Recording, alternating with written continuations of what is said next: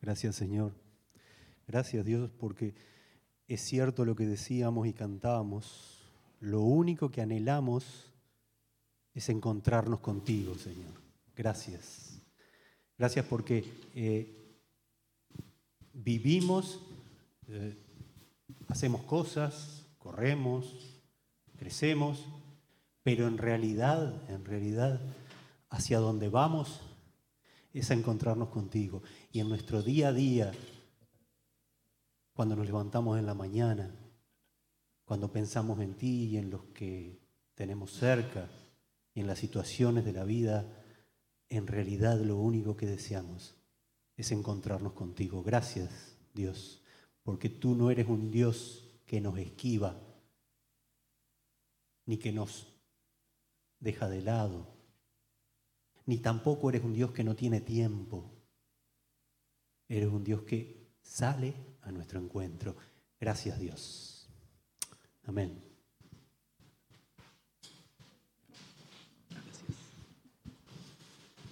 Muchas gracias.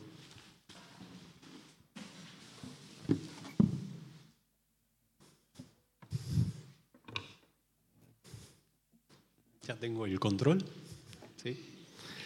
Gracias. Me gusta, me gusta siempre este, escuchar atentamente las, canciones de la alabanza, pero sobre todo la, letra. Y, me encanta escuchar eso de que el cielo se parta en dos, que la tierra y el mar se abran y que es una cosa bien dramática, a ver, que, a ver cómo reaccionaríamos ¿no? en una situación de esa. ¿no? Capaz que nos, nos da un poco de miedo este, que pase alguna cosa de esa, como pasaba cuando, cuando Moisés y el pueblo salían de Egipto y de repente el mar se le empezó a abrir. Pa, ¿por qué no lo lee ahí? Está, está, qué bien, qué, qué poder de Dios. Pero verlo debe ser distinto, ¿no?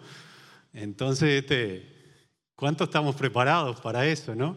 Así que cuidado con lo que cantamos a veces, ¿eh? que el cielo se parta en dos, estaba diciendo Sonia, a mí me encantó.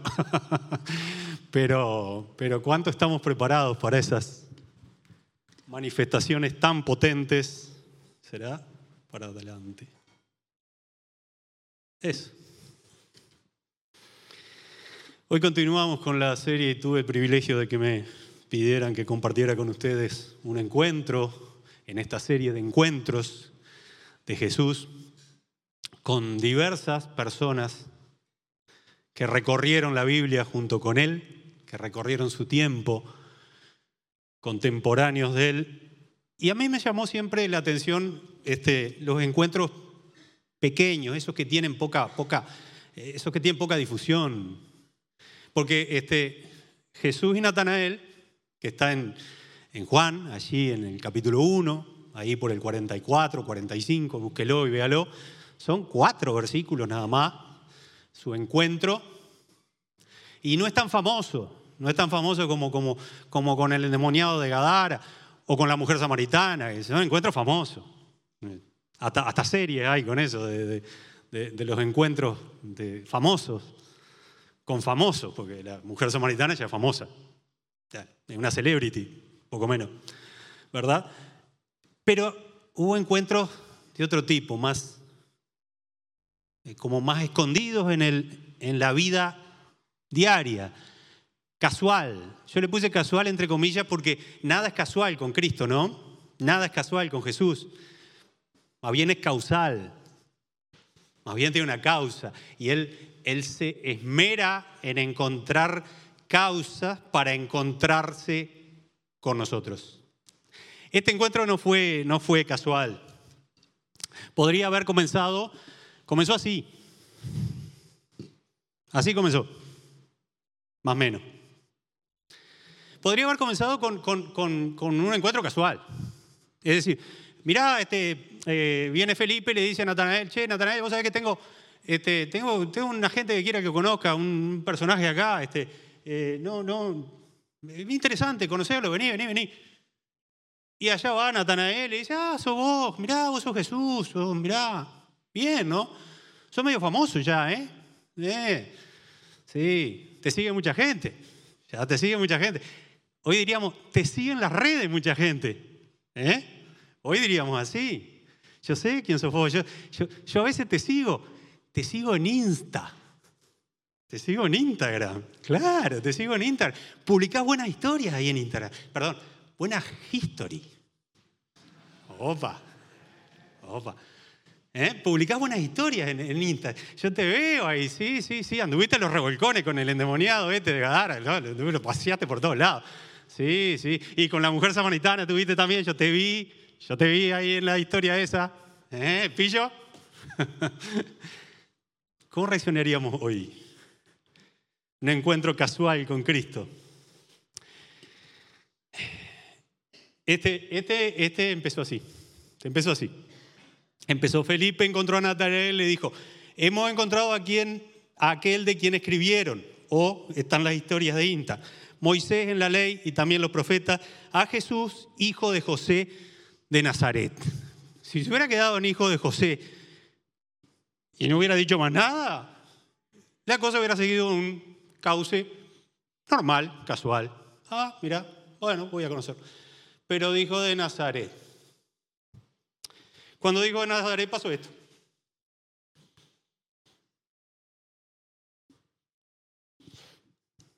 ¿Había prestado atención al comentario ese? ¿Y ese comentario?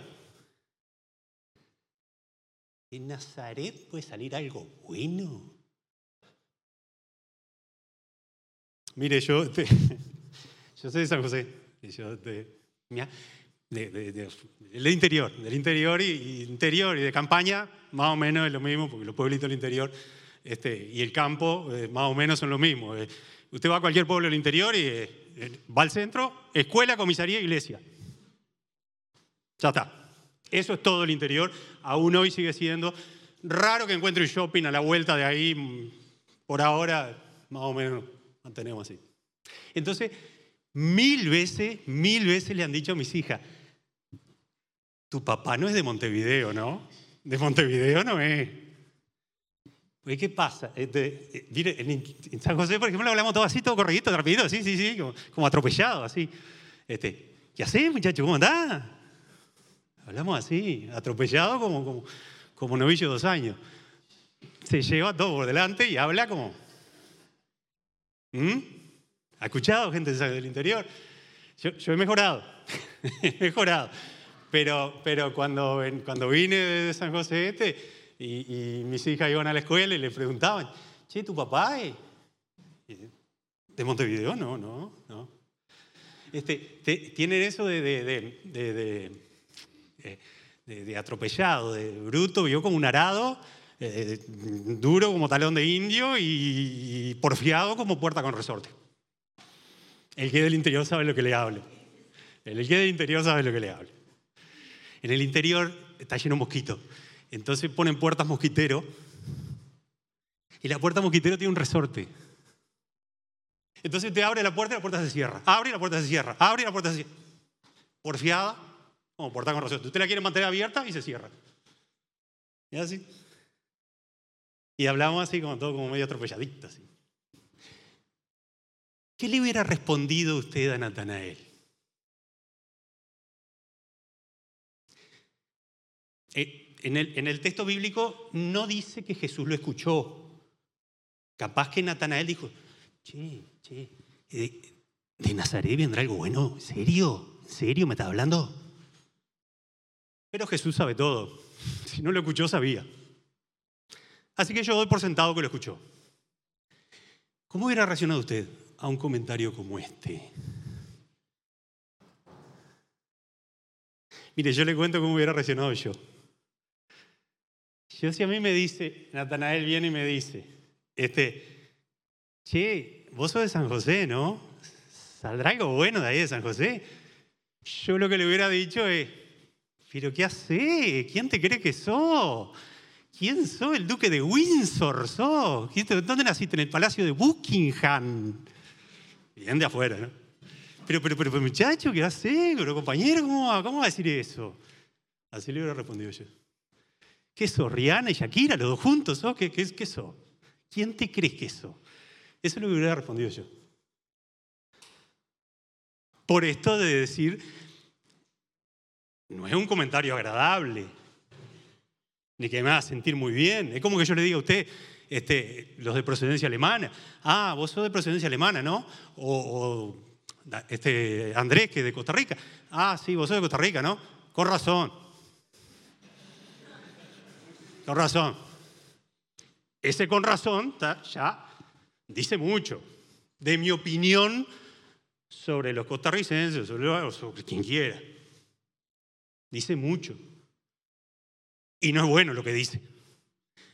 ¿Me entiende? Que usted puede ser muy prejuicioso en algunos momentos. Entonces yo le había respondido así.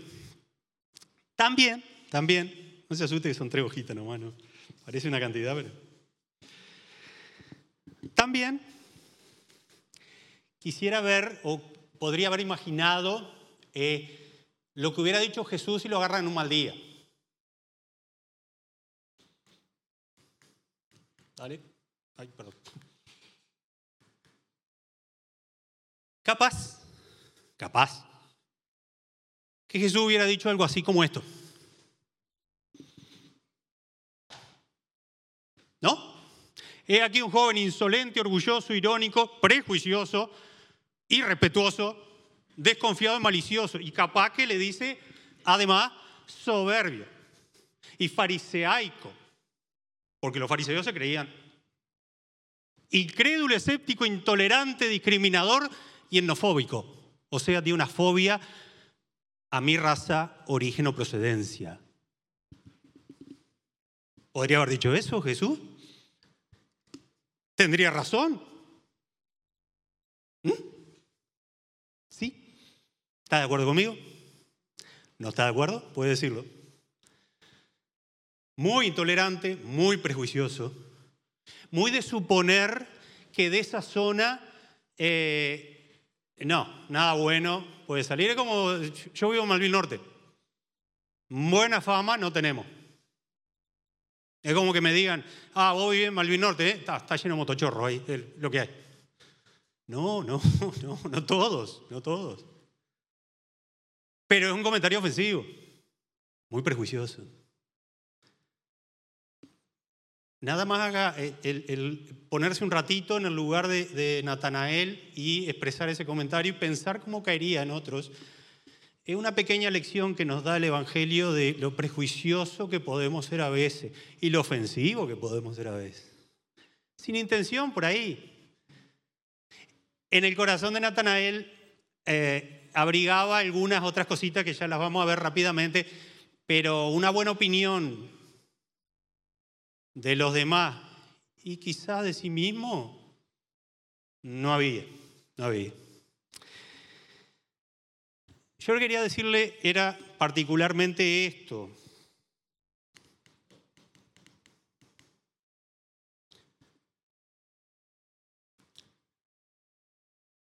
Hay mucha herida en ese comentario, aunque usted no lo pueda creer. Eh, Los comentarios pueden ser, como decimos, y uno puede ser tentado a decir, qué intolerante, qué prejuicioso, qué irrespetuoso. Pero hay una gran herida en ese corazón. Y un corazón herido no entrega otra cosa más que heridas. Un corazón herido lastima a otros. ¿Lo toma en cuenta usted? Un corazón herido como ese comentario, desconfiado, prejuicioso, eh, va así en la vida. ¿Mm?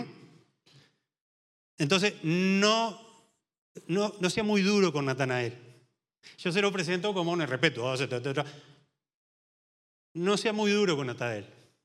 Va a ver cuánto se identifica con nosotros y con nuestras maneras a veces de conducirnos. Eh, de algún modo, mire, como le digo, un, corazón herido, dolido, lo que provoca son heridas en otro. Este comentario, en cualquier otro contexto, y con alguien que no fuese Cristo, hubiera provocado una herida. Eh, le cuento un poco mi historia. Eh, yo, soy de la generación X. Después de mí vienen los millennials. Pero la generación X, que somos los nacidos entre el 65 y el 79, 80, eh, tenemos algunas particularidades. Tenemos algunas particularidades.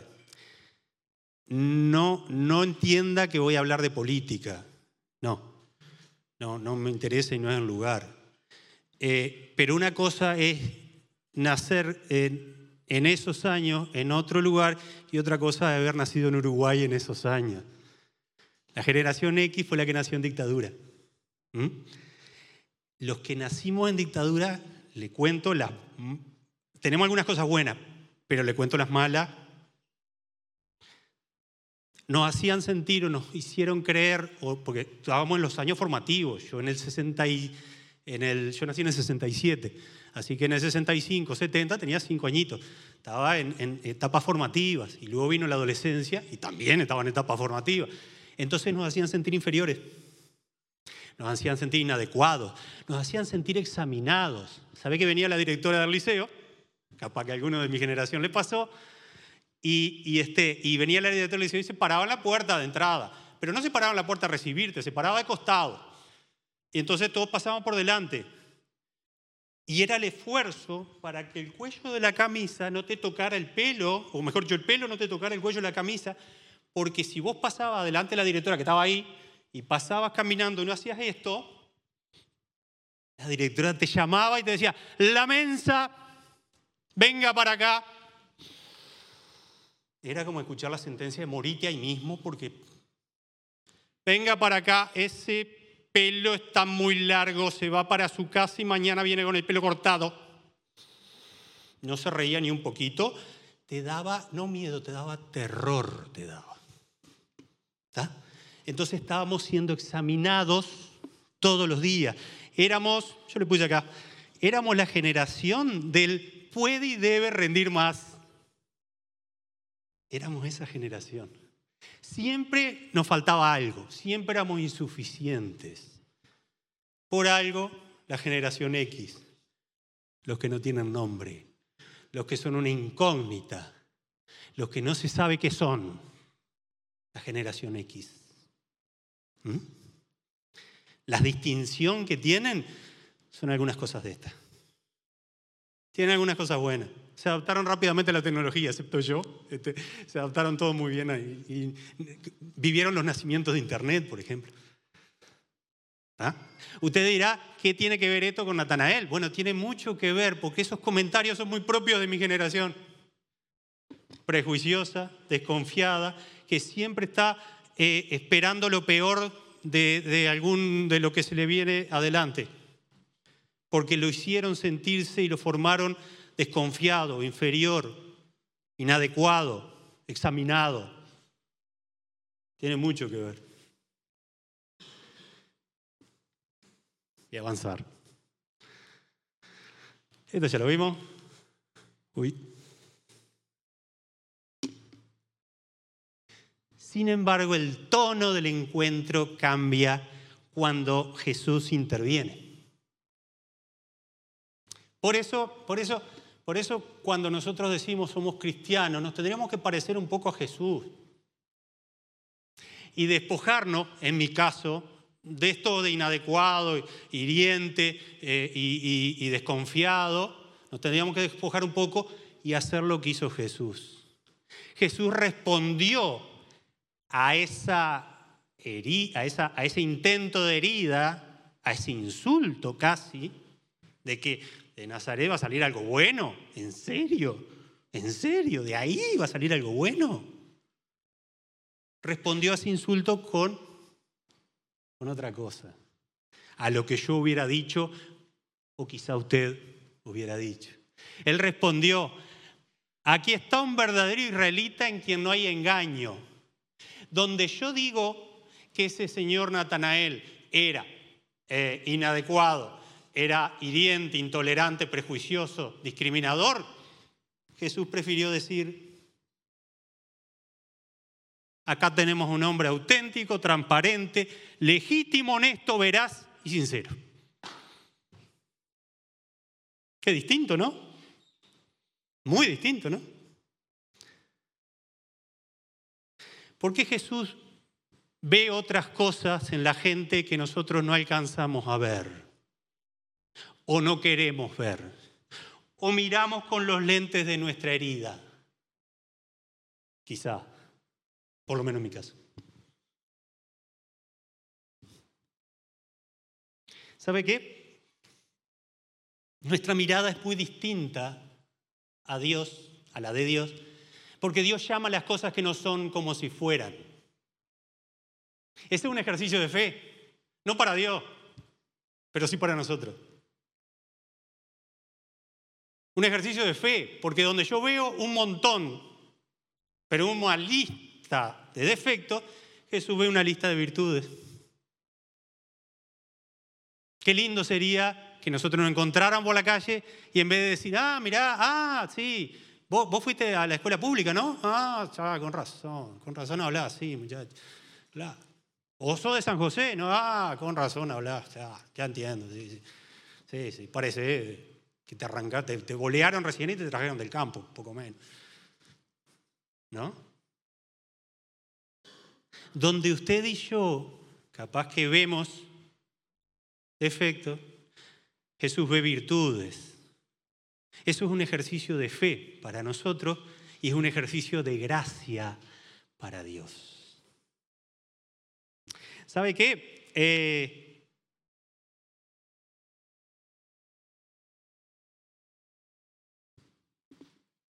cuando Jesús hace esto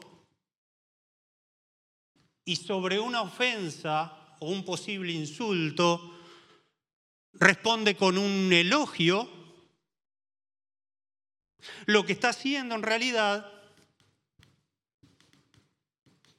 perdón, se me fue. Lo que está haciendo en realidad es encontrarse con lo mejor de nosotros. Porque lo peor ya lo conoce y su gracia pasa por encima de eso.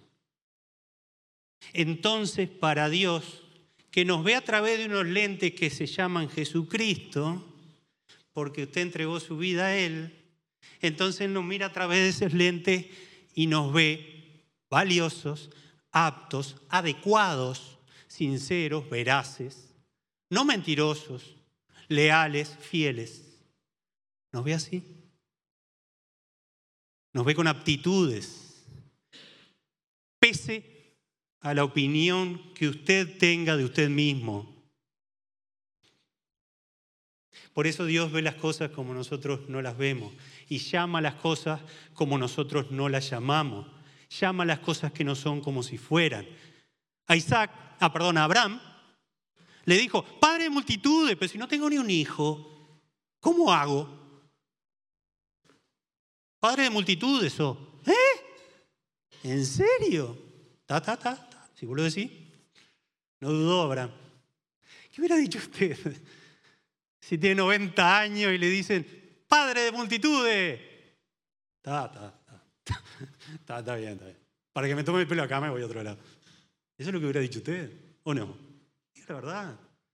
Nos falta mucha estatura para llegar a esos niveles de fe.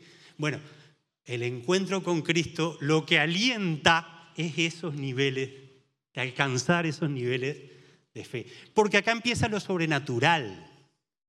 Acá empieza el encuentro sobre... Antes era un encuentro casual, casual, con un loco que, estaba herido y dije, sí, ¿qué va a salir algo bueno de ahí? No, no, no, no.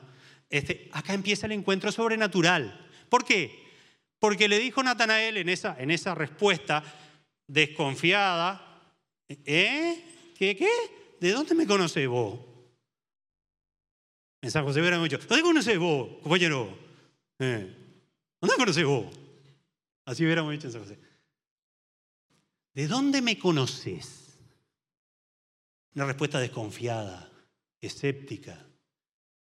Una respuesta a la defensiva. Pará, pará, pará, pará, que esto no me lo esperaba. ¿Eh? Esto no me lo esperaba. Este, este me conoce más de lo que yo estoy dispuesto a admitir. Recién me ve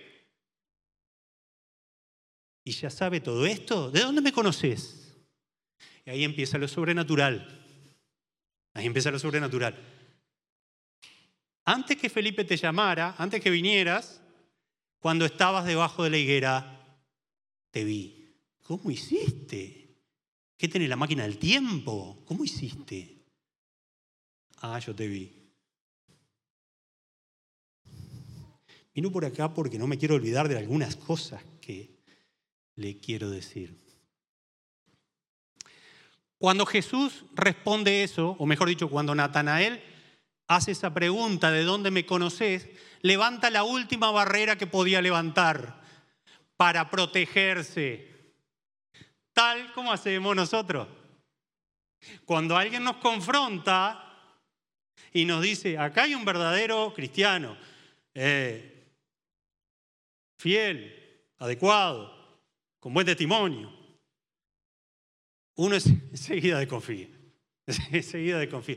¿De dónde me conoces vos? ¿Nos conocemos en algún lado? ¿Quién te contó eso? ¿Eh? Desconfiamos. Es la última barrera para no darnos a conocer. Es el último intento, como le sucedió, eh, de poner distancia. Esta persona me conoce mucho y no me gusta lo que está viendo. Por ahora dice cosas buenas, pero... Y empieza a poner distancia. Es una barrera para tratar de frenarlo. No sea que siga hablando, no sea que se siga encontrando conmigo y me conozca más.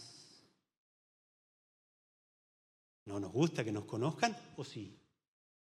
¿Es usted vulnerable? Natanael, pesando por ahí, no lo era, no lo era. Pero después seguimos, rápido. Esa respuesta cargada de confianza trae una respuesta sobrenatural. Solo Jesús pudo ver lo que vio. Cuando estabas debajo de la higuera te vi. Yo le hubiera respondido, ¿y?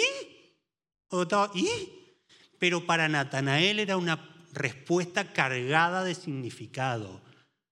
Cargada de significado. Algo pasó con él ahí cuando estaba debajo de la higuera. Algo, alguna experiencia vivió. En algo pensaba sobre sí mismo, sobre su vida.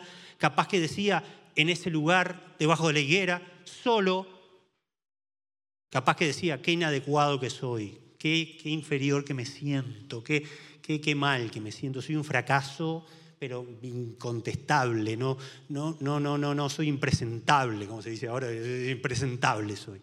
Capaz que estaba pensando eso. Por la respuesta que tiene, yo creo que sí, que algo de eso pensaba, por lo desconfiado. Allí se presenta lo sobrenatural.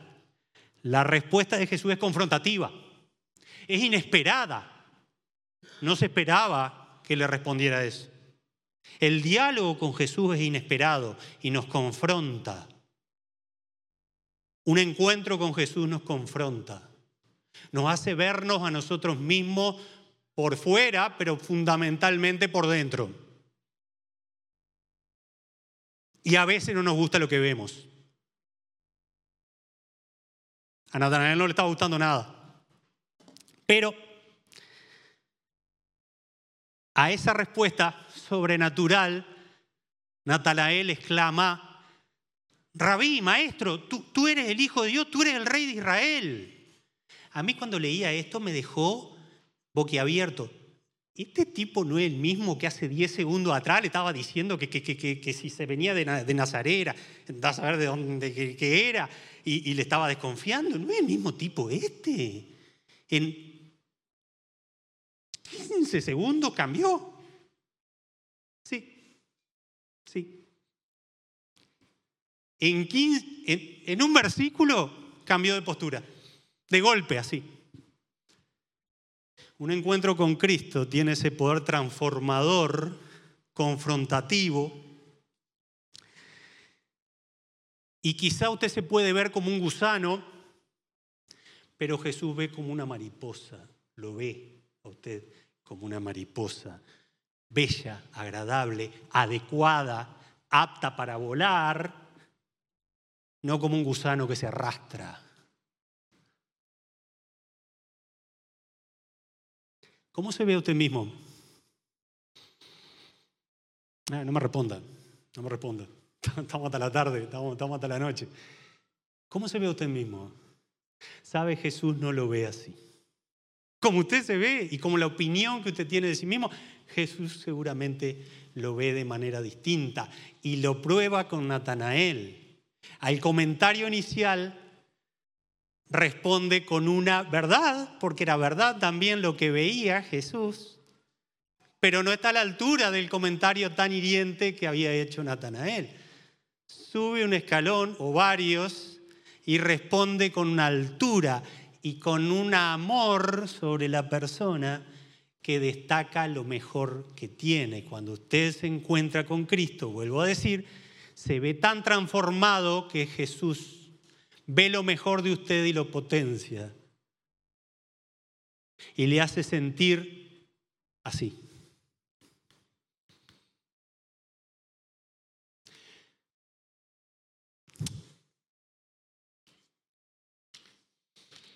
Parece una frase muy pequeña.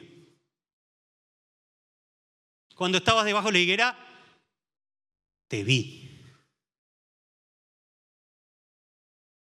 ¿Sabe?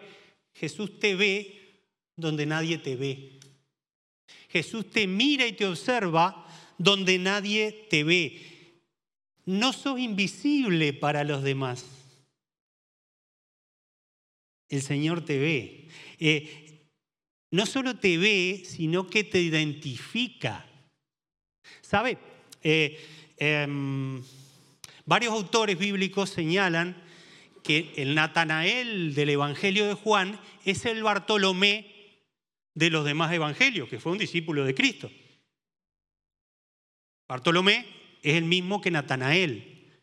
Pero Bartolomé lo único que significa es hijo de Ptolomeo. El prefijo bar es como Bartimeo, hijo de Timeo. Es como Bar Jesús, el, mago trucho de, Hechos, que se llamaba Bar Jesús, hijo de Jesús. Jesús era un nombre común, mire que. Con Juan, Pedro. ¿Ah? Bartolomeo es el mismo que Natanael, según los estudiosos del Evangelio, lo consulté en varios, en varios textos. Pero Natanael, ¿sabe qué significa? No significa hijo de alguien. O sea, alguien innominado, alguien, bueno, es el hijo de. no se destaca por más nada. Natanael significa regalo de Dios. ¿Sabía? Natanael significa regalo de Dios. Una mirada de Dios te vi, una mirada de Dios te identifica, te cambia, te renombra y te resignifica. Te da un nuevo significado. Ya no sos el hijo de, sos un regalo de Dios. ¿Sí me entiende? Cambia nuestro punto de vista si a mí me dicen, mirá, vos sos el hijo de, yo qué sé. Y es como que fuera el hijo de nadie. Sos nadie. A que me digan, Natanael, yo te vi, Sos un regalo de Dios. ¿En serio? Sí. Usted se llama Natanael. Usted es un regalo de Dios. Ayer hablábamos y dice que Dios se alegra cuando lo ve. ¿Sabe qué? Me dijeron una frase muy buena una vez. Vos le caes bien a Dios. ¿Yo le caigo bien a Dios? Sí, vos le caes bien a Dios. Usted le cae bien a Dios. Usted le cae bien. A pesar de lo que usted opine. Usted le cae bien. Porque una mirada del Padre cambia la perspectiva que tenemos y un encuentro con Cristo cambia la perspectiva que tenemos de nosotros mismos. Mire, no lo quiero entretener mucho, pero no se olvide de eso te vi, te identifico, te renombro, te doy nuevo significado. ¿Sabe a quién le pasó algo parecido? ¿Sabe? ¿Lo conoce? ¿Eh? ¿Lo ve? Ya no te llamará Jacob, sino Israel, porque has luchado con Dios y con los hombres y has vencido. ¿Conoce? ¿Conoce a Jacob? ¿Sabe qué? A ver si me adivina lo que voy a decir. Si compara a Jacob y a Natanael, ¿qué encuentra? ¿Encuentra algún punto de contacto? ¿Cómo era Jacob? Orgulloso. ¿Qué más? Peleador. ¿Qué más era? Desconfiado. Muy. Tramposo. Oportunista. ¿Se acuerda? Lo que le hizo el hermano. ¿Se acuerda? Le vendió la primogenitura por un plato de comida. ¿Era oportunista? ¿O no? Ah, era un personaje bíblico y todo virtud, ¿eh? No, tenía un montón de defectos. Era malicioso, era desconfiado, era oportunista.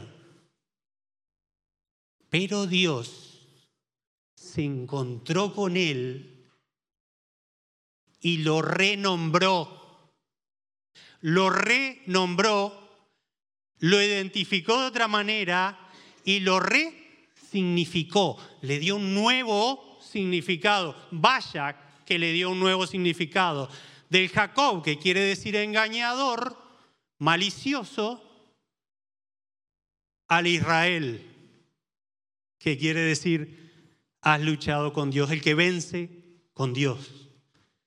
¿Hay una distancia entre lo que Dios ve y lo que nosotros vemos?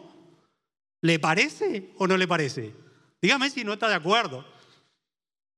¿No le parece que hay una gran distancia entre lo que Dios ve y nosotros no vemos? No me quiero olvidar. Natanael y Jacob tienen más de un punto en común. Este es uno. Lo renombraron, lo identificaron y lo vieron. Jacob, si usted recuerda la historia bíblica, tenía un gran problema de identidad y una terrible relación con su papá, Isaac, si lo recuerda. Relación tan tortuosa tenía que para ser reconocido e identificado tenía que disfrazarse, o sea, adoptar otra identidad. Entonces, para presentarse a su padre, tuvo que reinventarse, disfrazarse como el hermano y presentarse ante el padre, para que el padre lo confundiera con Esaú. ¿Fue así o no fue así? Natanael, Natanael cuando recibió el comentario de, cuando estabas debajo de la higuera, te vi, te identifiqué, comentario sobrenatural, le pasó lo mismo que a Jacob. Una mirada del Padre sobre Natanael le cambió la vida. Una mirada de Dios sobre Jacob le cambió la vida. Es más, en el caso de Jacob, porque el papá de Jacob era ciego. Jacob no se sentía visto por su papá, tanto que tenía que disfrazarse. Natanael no se sentía visto por su padre, tanto que se refugiaba bajo una higuera y allá abajo decía, qué inseguro que soy, qué ineficaz que soy. Qué incapaz que soy. No, dice Jesús en un comentario sobrenatural, no sos eso, sos sincero, leal, honesto, sin dobleces. Eso sos. Esto no es mío. Mire, hay una, hay una, hay un autor argentino que dice así. Mariano Senewald, argentino, tiene un libro que se llama Hijos de la Intimidad, léalo ya, léalo ya. Pero mire lo que dice, se lo voy a leer. Una persona que no se siente amada ni observada por su padre, caminará toda su vida con una identidad corrompida y afectada, herida. Y una persona herida, lo único que larga son heridas. Intentará por todos los medios que los ojos de los demás lo consideren, porque hay una necesidad de significado y de relevancia. Incapaz de ser satisfecho por otra mirada que no sea la paterna. La esencia de la religiosidad se basa en cómo actuamos ante los ojos de otras personas y de que ellos nos aprueben. ¿Tiene algo de razón el amigo Mariano? Tiene tanta razón que nos duele. Una mirada de Dios cambia tu vida, tu opinión de vos mismo. Y termino con otro punto de contacto entre el amigo Natanael y Jacob. Mire lo que le dijeron a Jacob en un sueño. Jacob vio una escalera que estaba apoyada en tierra y su extremo tocaba el cielo y ángeles de Dios subían y descendían por ella. Mire lo que le dijeron a Natanael. Dale. De cierto, de cierto digo, te digo, desde ahora, porque creíste, porque vio la, la escritura lo que dice, porque nada más que te dije, te vi debajo de la higuera, ¿creíste? Desde ahora, Natanael, verás el cielo abierto y los ángeles de Dios subiendo y bajando sobre el Hijo del Hombre. ¡Qué coincidencia! ¿No?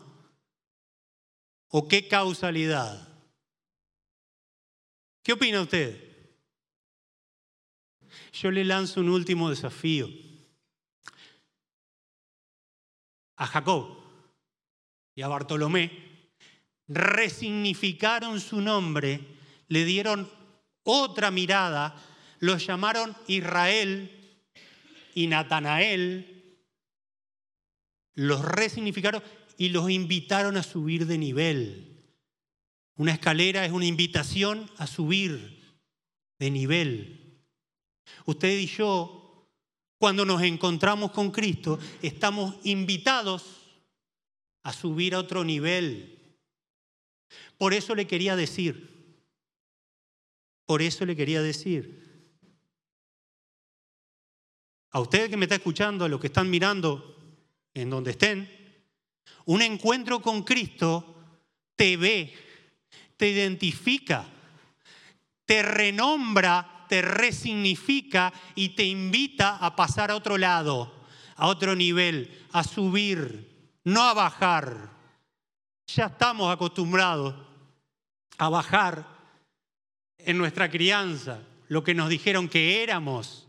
Jesús dice de ti que sos otra cosa, que no sos inadecuado, que no estás siendo siempre examinado, que no sos irrespetuoso, que lo que pasa es que estás herido.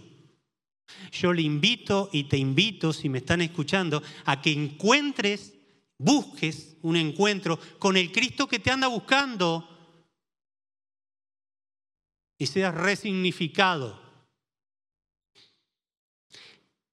El encuentro con Cristo te hará entender que sos otra cosa a los ojos de Dios. Que Dios te llama honorable, de gran estima, yo te he amado, daré naciones por ti, dice en Isaías. Búsquelo, honorable, estimado. Ojalá usted y yo podamos llevarnos el mensaje hoy de que un encuentro con Cristo lo va a resignificar a usted, lo va a llevar a otro nivel y lo va le va a decir a su vida, ya no sos más el hijo de nadie, ya no sos más nadie yo te vi, yo te identifico, yo te veo, yo sé quién sos. Porque a pesar, o mejor dicho, distinto a todo el resto, yo miro tu corazón. ¿Me acompaña a orar? Ore conmigo. Por aquellos que no se han encontrado con Cristo todavía y están en esa oportunidad que necesitan y saben o no saben, mejor dicho, que Jesús anda caminando y buscándolo. Ore conmigo, ore conmigo. Señor, en el nombre de Jesús, yo te agradezco por la vida de todos nosotros porque tenemos un significado valioso para ti, Señor. Tú nos das un nombre nuevo y ves en nosotros todas las virtudes que nosotros no vemos y borras bajo tu manto de gracia todos los defectos que tenemos. Gracias Señor. Danos una mirada como la tuya. Y yo invito a todos aquellos que no se han encontrado con Cristo y no, no entienden el significado de su vida, que vengan a Cristo. Que vengan a Cristo. Ven a Cristo para que tu vida adquiera un nuevo significado, para que tú seas renombrado, para que seas identificado y te vean y entiendan lo valioso que sos. Gracias porque tu mirada de amor, Señor, nos ve de ese modo, valiosos, adecuados, aptos, capaces, sinceros. ¿Defectuosos? Sí, sí, sí, sí pero a veces sinceramente equivocados, pero no maliciosos ni malintencionados. Gracias Dios porque tu mirada de amor recorre nuestras vidas, nos ve en el futuro y en el pasado, y pese a ello tiene una buena opinión de nosotros. Tú y yo le caemos bien. Gracias Señor, en el nombre de Jesús.